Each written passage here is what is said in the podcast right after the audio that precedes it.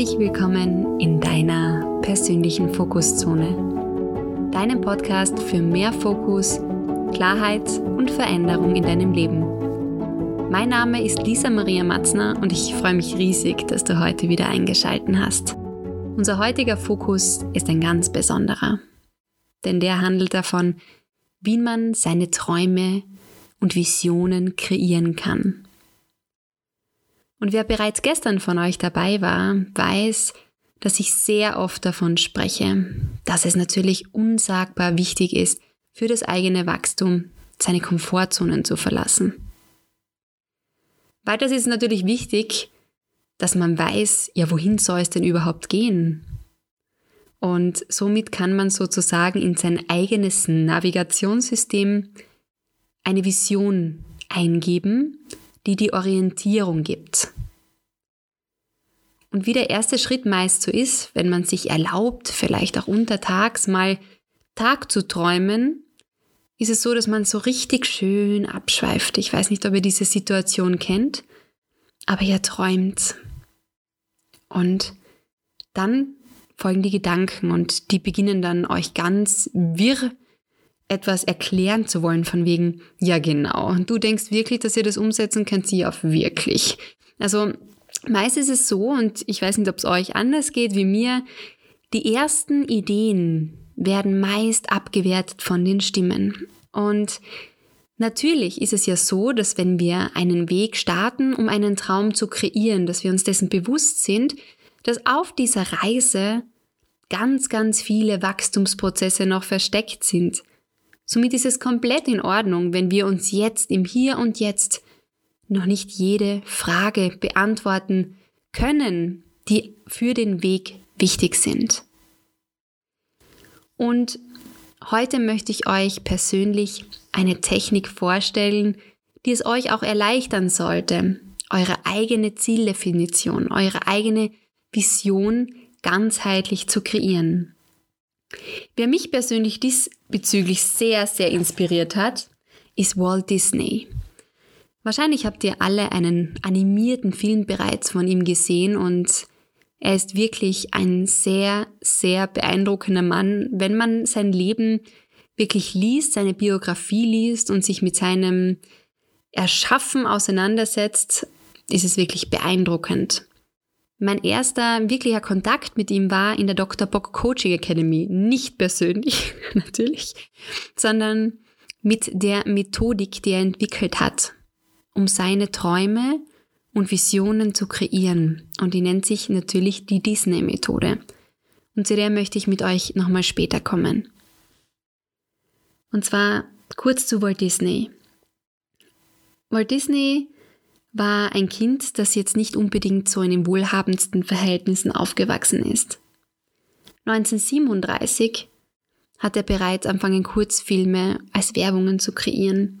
Schneewittchen und die sieben Zwerge sind dann gefolgt als erste Filme Pinocchio 1940, Bambi, Cinderella und ich könnte die Liste noch unzählig oft weiterführen. Er begann aber selbst erst zu zeichnen, ähm, als er von seiner Tante einen Zeichenblock geschenkt bekam und somit erst einmal herausgefunden hat, dass er überhaupt gerne sich kreativ betätigt. Das heißt, das war nicht von Anfang an geplant, dass er das machen würde, sondern es wurde an seinem Weg geteilt. Und warum ich die Filme vorher gesagt habe, ist, dass man eigentlich einmal wiederholt, was er eigentlich schon alles erschaffen hat. Und vor allem, ihr müsst wissen, auch Walt Disney war im Ersten Weltkrieg tätig. Sein Bruder wurde eingezogen und er hat sich nichts, also nichts äh, Schöneres gewünscht, als dort auch mitzukämpfen. Er wurde aber abgelehnt und konnte aber trotzdem, wenn nicht auch an der Front, seinen Teil dazu beitragen. Selbst in dieser Zeit und während seiner Arbeit hat er sich bereits ein wenig Geld verdient, indem er selbst angefertigte Zeichnungen und bemalte Jacken verkauft hat. Und als der Krieg dann vorbei war, entschloss er sich, sein erstes eigenes Business zu eröffnen. Und mit einem Startkapital von 250 Dollar hat er sich 1920 ein Büro abgemietet und hat bereits seine ersten großen, kleinen immer Definitionssache Aufträge erledigt. Man würde natürlich meinen, wenn, man, wenn wir uns jetzt vor allem auch so Leben von anderen erfolgreichen Menschen ansehen, dass das eine stetig ansteigende Erfolgskurve war. Nein, auch Walt Disney hatte keinen steinfreien Weg, sage ich. Nämlich er produzierte Kurzfilme, konnte sich aber nicht über Wasser halten. Und schlussendlich kam es sogar so weit, dass er seine Kamera verkaufte und mit diesen 40 Dollar in der Tasche und mehr hatte er nicht mehr, ein Zugticket nach Kalifornien kaufte. Und dort hatte er dann seinen Durchbruch. Und das heißt nicht, dass wenn man einen ersten Schritt macht, vielleicht das erste Business eröffnet, das heißt nicht, dass es gleich funktioniert, sondern das Wichtige ist, dass man immer wieder am Horizont prüft, wo will es mich hin navigieren? Wo geht es hin?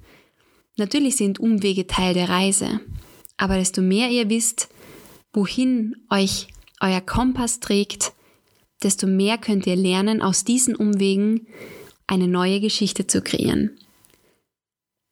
Von den 250 Dollar, mit denen Walt Disney startete, nur kurz zur Erinnerung, hat Walt Disney heute einen Gesamtumsatz von 69,52 Milliarden Euro im Jahre 2019 erwirtschaftet.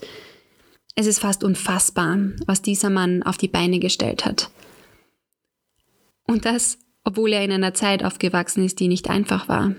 Und das, obwohl er keinen großen Background hatte, der ihn unterstützt hat. Was ich euch damit nochmal aufzeigen möchte, ist, dass alles möglich ist, wenn ihr wisst, was euch antreibt, wo ihr hin wollt. Und wenn ihr lernt, dass es keine Fehler gibt. Aber dazu später. Vorerst möchte ich euch nochmal von der Disney-Methode erzählen und euch nicht länger auf dem, auf, wie sagt man da? euch nicht länger hinhalten. Nämlich, Walt Disney hat es meist so gemacht, da er auch wusste, was ich euch schon vorher erklärt habe, dass wenn wir eine Idee kreieren, meistens unsere Gedanken uns in irgendwelche Welten bringen, die unter anderem meist nicht mehr so fokussiert sind, weil sie hinterfragen, weil sie uns Probleme im Problemmanagement aufzeigen und dann, wenn man diese alle anwendet und das zur gleichen Zeit, passiert unterm Strich meistens nichts.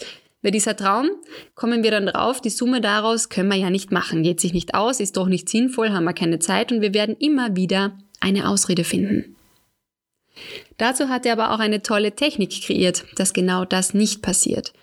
Und er hat sich vorgenommen, diese verschiedenen Rollen, die gleichzeitig in uns passieren, wenn wir träumen, komplett voneinander zu trennen.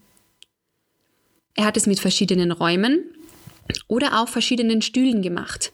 Stühle, die er sich in einen Raum aufgestellt hat, um diese Rollen sozusagen immer wieder neu hineinzufinden oder in Räumen, wo ihr das machen könnt um näher darauf einzusteigen, zum Beispiel der Träumer. Angenommen, wir jetzt, hätten jetzt, stellt euch einen großen Raum vor. Da stehen drei Stühle und ihr seid jetzt sozusagen die Person, die alle drei Rollen einnehmen soll. Und das Wichtigste daran natürlich nicht gleichzeitig. Dabei unterstützt euch auch das Stuhlsystem oder ihr möchtet es euch auch in, in verschiedenen Räumen machen, damit es nicht gleichzeitig passiert. Und das ist eines der wichtigsten Dinge. Die Grenze muss eingehalten werden. Wenn der Raum des Träumers, der Sessel des Träumers sozusagen ausgefüllt wird, wenn du in diese Rolle steigst, bleibst du ausschließlich in dieser Rolle. Auch wenn manchmal kleine Gedanken anklopfen und sagen, geht nicht, können wir nicht und so weiter. Das ist noch nicht jetzt dran. Also, als erstes besuchen wir den Raum oder den Stuhl des Träumers. Ich liebe diese Position, wisst ihr, weil der Träumer besteigt einen Raum der grenzenlosen Möglichkeit. Ein Träumer ist kein Realist. Ein Träumer träumt groß. Ein Träumer sprengt mentale Grenzen. Und in einem Traumraum, in dem ihr euch in dieser Rolle befindet, ist alles möglich. Alles zu euren Gunsten, in denen ihr euch überlegt, was wäre wirklich das Schönste, was ich mir vorstellen könnte für mein eigenes Leben oder für den Bereich, in dem ihr den Traum kreieren wollt. Ich würde gern bei, bei der Lebensvision bleiben und wenn ihr jetzt angenommen auf den Stuhl des Träumers euch hinsetzt, könntet ihr jetzt träumen, solange ihr wollt, für einen gewissen Zeitraum, den ihr euch vornehmt. Und alles ist möglich. Wenn man dann fertig geträumt hat, und da würde ich euch sogar empfehlen, eine kleine Zeituhr aufzustellen, damit man nicht abschweift und es langweilig wird, sondern es wirklich zeitlich eingegrenzt ist, dissoziiert man sich. Im Coaching spricht man meistens auch davon, dass man dann den ganzen Körper schüttelt und dann steigt ihr in eine neue Rolle ein. Die zweite Rolle ist der Realist. Der Realist ist aber nicht dazu da, den Traumraum zu zerstören. Der Realist ist dazu da, die nächsten wertvollen Schritte zu eruieren, die es möglich machen, um diesen Traum realistisch in den nächsten Zwischenzielen in sein eigenes Leben zu ziehen. Ich empfehle meistens nicht zu viele Schritte zu nehmen. Vielleicht konzentriert ihr auf, auf maximal fünf, bevor ihr den Traum fertig gemacht habt, um euch zu überlegen, was wären die nächsten fünf Schritte, die mich an dieses Ziel bringen? Was wären die nächsten fünf Schritte, die diesen Traum für mich real machen und möglich machen? Wenn diese Zeit des Realismus, und vielleicht fällt sie euch sogar leichter wie die erste, vorbei ist, folgt, und ihr wisst es schon, das Dissoziieren. Genau. Ihr steht auf oder ihr verlasst den alten Raum, schüttelt euch und seid bereit für die nächste Rolle. Man könnte sich auch vorstellen wie ein Spiel, wie ein Schauspiel. Es soll wirklich Spaß machen, in einem gewissen Respekt auch diese Grenzen wirklich einzuhalten. Der dritte Raum ist einer, der meistens schon anschreit, einen fast innerlich anschreit, aber es hat einen guten Grund, warum dieser erst zum Schluss drankommt. Der Kritiker. Und wie es euch vielleicht öfter passiert, wenn ihr euch selbst lobt oder wenn ihr euch selbst große Träume setzt, kommen immer gewisse Stimmen, die euch vielleicht erklären, warum das nicht gehen würde. Das sind meist Kritiker. Ich möchte euch jetzt aber kurz nochmal den Unterschied zwischen konstruktiver Kritik und verletzender Kritik erklären. Und zwar konstruktive Kritik wäre, wenn man den Raum von mir aus des Realisten nochmal beleuchten würde und sagen würde, also kritisch jetzt betrachtet, könnten wir zum Beispiel das Unternehmen jetzt nicht zuerst gründen, wir müssten vorher einen Kredit ansuchen. Das wäre konstruktive Kritik. Eine herablassende, verletzende Kritik, die somit schon nichts mehr hilfreich auf euren Weg zu suchen hat, ist eine Kritik, die sagt, vergiss es, schaffst du eh nicht. Viele verwechseln genau diese zwei Komponenten ganz stark. Aber da wir hier von einem Schauspiel, von einer Rolle, von einer Traumgestaltung sprechen, die ausschließlich ihr gestaltet, lade ich euch dazu ein, bewusst hinzublicken und bewusst auch wirkliche konstruktive Kritik an eurem Platz 2 auszuüben. Denn eigentlich ist es nichts anderes, wie ihr das vorstellen könnt, wie ein Ratgeber, der nochmal von außen diesen Raum des Realisten beleuchtet. Und wenn ihr diese alle drei Räume sozusagen durchschreitet habt, erlebt habt und gespielt habt, habt ihr eure Vision vor Augen. Ihr wisst, was wäre es, was euch groß träumen lässt? Wie wäre es, wenn es richtig schön wäre? Ihr wisst unter anderem auch, was wären die nächsten Schritte, um mich diesem Traum zu nähern? Und ihr habt es auch nochmal kritisch beleuchtet, um gleichzeitig euch bewusst zu sein, ob es dies wirklich die wirksamsten Schritte waren, die ihr gewählt habt. Dies ist nichts anderes wie die Disney-Methode, die sehr oft bei Mentorings auch zum Ausdruck kommen. Ich habe sie persönlich auch sehr gern mit meinen Klienten angewendet, obwohl ich meine eigene Methodik dadurch entwickelt habe, dass ich drei verschiedene Bereiche miteinander mische. Und bei meinen Seminaren, die sich nennen vom Traum zur Realität, begleite ich euch sozusagen durch diese ganzen Räume meditativ durch und helfe euch auch, dass diese eingehalten werden. Denn es vermag auf alle Fälle ein wenig Übung, dass man auch diese Stimmen ausschalten kann. Denn wie ihr wisst, unabhängig von dieser Methodik, unabhängig von dem Traum, den wir kreieren wollen, passiert es uns sehr oft, dass wir bewertende Gedanken für uns selbst hegen und das täglich sehr, sehr oft. Ihr müsst euch vorstellen, wir denken pro Tag 60.000 Gedanken und unser Hirn arbeitet auf Dauerschleife für uns, aber natürlich müssen wir auch ein wenig die Schaltknüppel ein bisschen bedienen, sage ich immer so schön. Denn ihr entscheidet, wie laut sind manche Stimmen. Ihr entscheidet, ob ihr vielleicht auch mal keine Stimmen, keine Gedanken hören wollt. Denn Gedanken sind nichts anderes wie innere Zwiegespräche, die wir täglich führen. Und da könnte ich euch noch stundenlang drüber weitererzählen. Und das machen wir aber definitiv in einer anderen Folge der Fokuszone. Was ich euch zum Träumen eurer Vision noch mitgeben möchte, ist, dass ihr euch wirklich bewusst dafür Zeit nehmen solltet. Tragt euch am besten heute noch in eurem Kalender ein, von der, vom Traum zur Realität, Zeit für mich. Macht euch schöne Musik an, stellt euch drei Stühle hin oder vielleicht wollt ihr eure Wohnung ein wenig durchforsten und die drei Räume, eines im Badezimmer, eines im Schlafzimmer und eines in der Küche machen. Warum nicht? Ihr könnt euch auch, was ich persönlich sehr gern mache, jeden Raum mit einer anderen Musik gestalten. Und somit könnt ihr auch besser in diesen Seinszustand hineinsteigen. Denn dieser Traum bzw. diese Vision, die man hat, ist das, was wir ins Navigationssystem eingeben. Und ein kleiner Hint noch von meiner Seite. Wenn ihr diesen Traum habt, könnt ihr den gerne ganz, nicht nur gerne, ich würde es euch sehr empfehlen, solltet, würde ich sogar gerne sagen, den niederschreiben. Wisst ihr, alles, was wir nur in unsere Gedanken haben, ist der erste Schritt. Der zweite Schritt ist, es ins Leben zu rufen. Und das machen wir meist, wenn wir es niederschreiben. Oder wer visuell eher bisschen ähm, ja das gerne macht, kann auch ein Moodboard dazu anfertigen. Denn wenn ihr die Schritte wisst, wenn ihr vor allem beginnt loszugehen und denkt nicht in großen Schritten. Ich finde also mein erster Schritt zum Beispiel zu der großen Vision, ich möchte Mentorin sein, war es, mir Ausbildungsschulen, also Schulen für Ausbildungen herauszusuchen, mir den Ort dieser Ausbildung zu manifestieren. Wo möchte ich diese Ausbildung machen? Ist es in Wien? Ist es in Berlin? Ist es an einem anderen Ort? Wo möchte ich es machen? Und somit begrüßt du dieses Projekt diese Vision bereits jetzt in eurem Weg.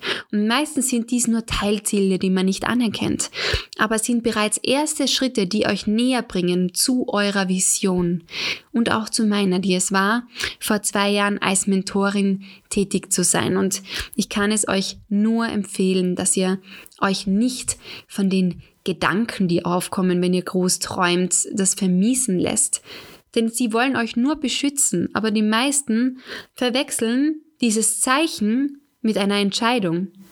Und ihr müsst wissen, die Entscheidung am Ende des Tages fällt immer ihr. Die fällen, niemand fällt die für euch. Wenn ihr entscheiden wollt, euren Gedanken, die Zweifeln zu folgen, ist dies eine Entscheidung. Wenn ihr gleich die Gedanken zu einer Entscheidung macht, verlernt ihr zu leben. Und deswegen hoffe ich, dass ich euch mit der Disney-Methode und den drei Träumen ein wenig mehr helfen kann, damit ihr diese drei Träume, äh, drei Räume sozusagen nacheinander betritt. Denn so können große Visionen entstehen. Und auch Walt Disney hat diese Methode sehr oft angewendet für all seine Filme, die er kreiert hat, für all seine unternehmerischen Visionen, die er für sich selbst zuerst erdacht und ins Leben gerufen hat. Und wenn ihr Lust habt, ihr könnt immer recherchieren. Ich finde Stephen Jobs auch sehr beeindruckend mit seinem Leben. Schaut euch Biografien an, Menschen, die euch beeindrucken. Aber schaut nicht nur auf ihren Erfolg, schaut auf ihre Geschichte. Und die Geschichte ist wirklich aus sehr vielen Teilzielen und Teilsteps entstanden. Auch bei mir. Ich habe auch vor acht Jahren angefangen, mit, mich damit auseinanderzusetzen, einen Friseursalon zu eröffnen. Und ich hatte keine Ahnung, wie ich das machen sollte. Aber desto mehr wir recherchieren, desto mehr wir Lust haben darauf. Und bei mir war es die Lust, unabhängig zu sein. Bei mir war es die Lust, dass ich mein Handwerk ausüben kann zu meinen Konditionen, mit den Kunden, die ich gern mag, zu den Zeiten, die ich gerne mag. Natürlich vermag es auch viel Verantwortung in der Selbstständigkeit, aber diese Freiheit, die ich damit eröffnet habe, möchte ich niemals wieder anders leben. Ihr Lieben, und wenn ihr meint, ihr braucht dabei Unterstützung, ihr seid sehr herzlich willkommen.